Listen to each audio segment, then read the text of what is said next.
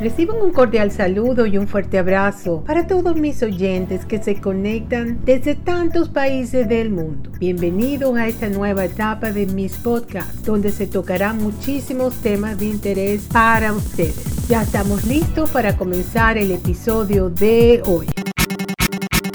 El episodio de hoy quiero tratar el tema de los conflictos que se generan en las parejas. Es normal que dentro de la pareja surjan conflictos y discusiones y todo, todo esto que, que pasa a diario. Es normal. La cosa es cómo vamos a solucionarlo y cómo debemos reaccionar.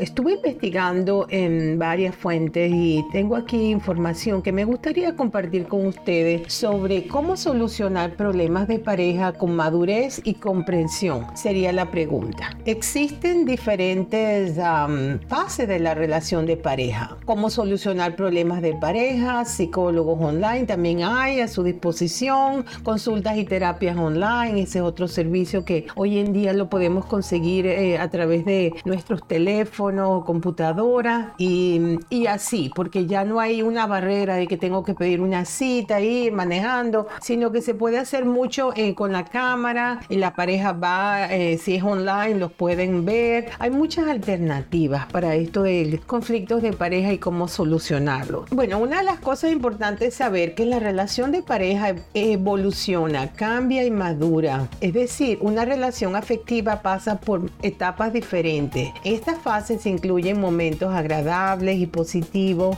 pero por muy unida que sea y armoniosa esta pareja, también hay una carga emocional que en ocasiones producen conflictos en la pareja. Es normal que esto ocurra. Cuando dos personas se unen y deciden seguir el camino de la vida juntos, añaden sus personalidades, creencias y experiencias previas a la ecuación. Hay muchos roles por decidir y es un esquema cambiante donde la pareja debe adaptarse a los nuevos escenarios de la vida que se vayan produciendo. O estamos juntando dos personas que vienen de mundos distintos, de familias diferentes, de costumbres diferentes y esas personas se están acoplando a convivir juntas. Y no es fácil. O sea, lo más importante es saber que no es fácil estar en pareja y que van a surgir los conflictos. Si ya, está, si ya sabemos que eso puede ocurrir y nos estamos preparando, pues sabremos mucho mejor cómo llevar las cosas una vez que ocurra. Hay diferentes fases de las relaciones de pareja. Se pueden enumerar eh, algunas como por ejemplo al principio, el comienzo, es la parte del enamoramiento, es la base de la gran mayoría de las relaciones de pareja. En esta fase la atención está enfocada en los aspectos comunes, por lo general sin percibir apenas los aspectos que nos diferencian. En esta etapa evitamos los conflictos. El enamoramiento es una emoción y por tanto tiende a la habituación. La otra etapa sería la convivencia. Cuando una pareja decide vivir juntos, hay un montón de hábitos que antes no compartían y tareas domésticas que deben ser asignadas. Ahora cada persona empieza a mostrarse como es y el encuentro comienza a ser más real y pueden aparecer diferencias en la forma de resolver los conflictos. Pues claro, ya la cosa, la moral, todo lo que son ir al cine, salir a comer, a bailar, ahora toca entonces la parte de hacer las cosas de vida diaria. Ya empieza la cosa a cambiar, ya no es todo bellísimo, todo vamos a salir a divertirnos, empiezan a ver la vida de otra forma. Después viene la etapa de los hijos. Con la llegada de un bebé se produce un nuevo cambio cualitativo. Se multiplican las tareas de manera exponencial y la pareja tiende a unificar criterios en función de la educación que pretenden otorgarle a ese bebé que van a ser. ¿Cómo solucionar problemas de pareja? Independientemente del momento vital en que se encuentran estas parejas, hay una serie de recomendaciones universales que nos van a ayudar en cualquier fase que nos encontremos. Por tanto, veamos una serie de consejos para cuando se produzcan estos conflictos de pareja. Vamos a ver cuáles serían esos, esos puntos que tenemos que tener muy en cuenta cuando estamos en pareja. Aparte de discutir y no pelear.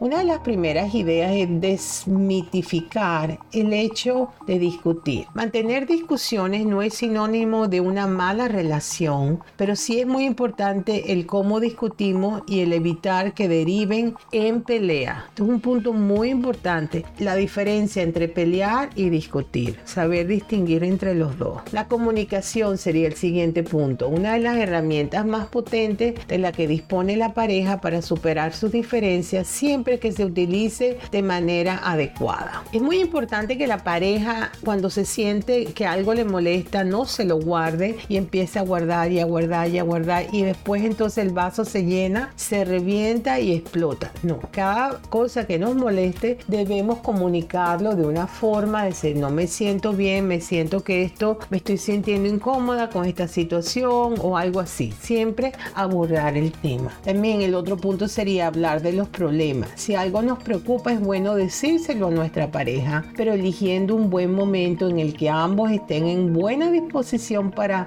hablar, sin, sin, sin usar un lenguaje ofensivo. Hay que tener cuidado ya que las palabras que elijamos pueden abrir profundas heridas. El otro punto sería escucha activamente. Si nuestra pareja se siente escuchada y percibe que estamos haciendo esfuerzos para entenderla, ya habremos dado un gran paso hacia la solución del problema. Centrarse en un único tema. Cuando se está discutiendo sobre un asunto, debe ser conciso y objetivo y no derivar hacia otros temas conflictivos y sacar otros trapos sucios, entre comillas, del pasado para recriminar y aumentar la tensión. Es muy importante esto, eso es muy importante, no traer a colación más información negativa que nos haya pasado con esa pareja, sino centrarse en el momento en lo que realmente está pasando. Centrarse en la solución del conflicto sería el otro punto. Ligado con el anterior, ser constructivo, evitando los reproches y buscar los aportes necesarios para llegar a una solución satisfactoria y sobre todo justa. Respeto sería otro punto. Evitar caer en la falta de respeto. Si se llega al insulto, es señal inequívoca que la discusión no va a ser productiva. Todo lo contrario. La comunicación no verbal es otro punto muy importante. El contacto físico es importante el dar, por ejemplo, un abrazo a tu pareja de manera espontánea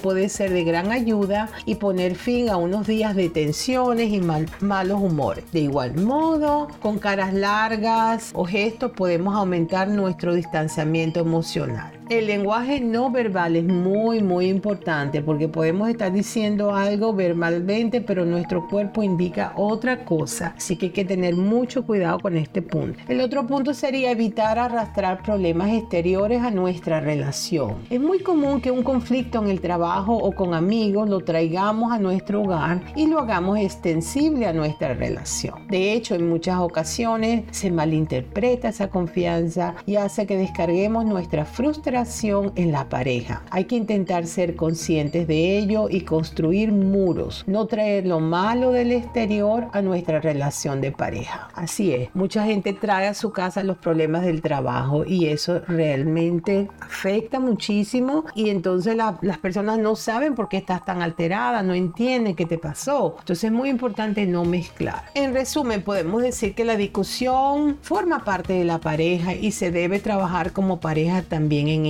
Incluso no siempre va a ser posible llegar a un acuerdo totalmente satisfactorio, pero de poco sirve a largo plazo el imponerse al otro. En el peor de los casos se debe llegar a un acuerdo en el desacuerdo y a unos mínimos de entendimiento. Bueno, otra cosa muy importante es saber si estamos teniendo muchos conflictos con nuestra pareja, eh, pues de repente esa no es la pareja indicada, porque no es lo ideal que tengamos tantos conflictos y tantas discusiones. Pues es normal que eventualmente pues sufran discrepancias, pero cuando la relación de pareja es muy conflictiva, entonces aquí tenemos que reflexionar y pensar si estamos en un ambiente tóxico, si escogimos a una pareja que viene de una familia tóxica, de un ambiente tóxico y está trayendo esa herencia a la relación. Y si la otra persona no viene de una familia tóxica donde pasaron muchos traumas familiares o cosas así, se está enfrentando con una persona que sí los trae de su casa y eso lo trae, son como unas maletas que trae, lo que se llamaría como maletas emocionales. Eso puede ocurrir, entonces es muy importante, todo lo que tenga que ver con esto de pareja, es muy importante ir a terapia lo más pronto posible, no esperar que las cosas avancen. Si ya sabes que te estás comprometiendo con una persona que viene con una familia con problemas, esos conflictos van a aparecer en la relación. Entonces es importante empezar a, buscar a tiempo eh, una persona que los ayude en terapia de pareja a resolver los conflictos. Más aún si las dos familias son familias tóxicas que han tenido muchísimos problemas y cada uno trae sus maletas emocionales, pues ahí se multiplicarán los conflictos. Entonces, bueno, este, eso es el tema de hoy. Yo estuve indagando para ustedes y me conseguí con este artículo que se trataba de eso, de cómo solucionar problemas de pareja con madurez y comprensión del Centro Manuel Escudero, Psicología Clínica y Psiquiatría. Entonces, bueno, sí, todo esto es muy importante. Saber, eh, eh, eh, antes de que formemos pareja, es importante saber qué, cuál es la familia, quiénes son los padres, cómo se comportaron, todo. La historia familiar va a repercutir en la relación de pareja. Entonces, mi consejo es que a tiempo busquen ayuda para que esto no se ponga cada vez peor y también tiene que pensar, ¿es realmente esta la pareja que quiero, donde tengo tantos pleitos, tantos conflictos, o es esta la pareja adecuada o es otra? O sea, también es un punto de reflexión. Ya estamos llegando al final de este episodio, ya tenemos 11 ah, minutos y quiero desearles que se encuentren todos muy bien, donde quiera que se encuentren. No olviden de suscribirse a mi canal para que podamos seguir creciendo. Y entonces un fuerte abrazo desde la costa este de los Estados Para tantos países que me escuchan y será hasta el próximo episodio. Chao.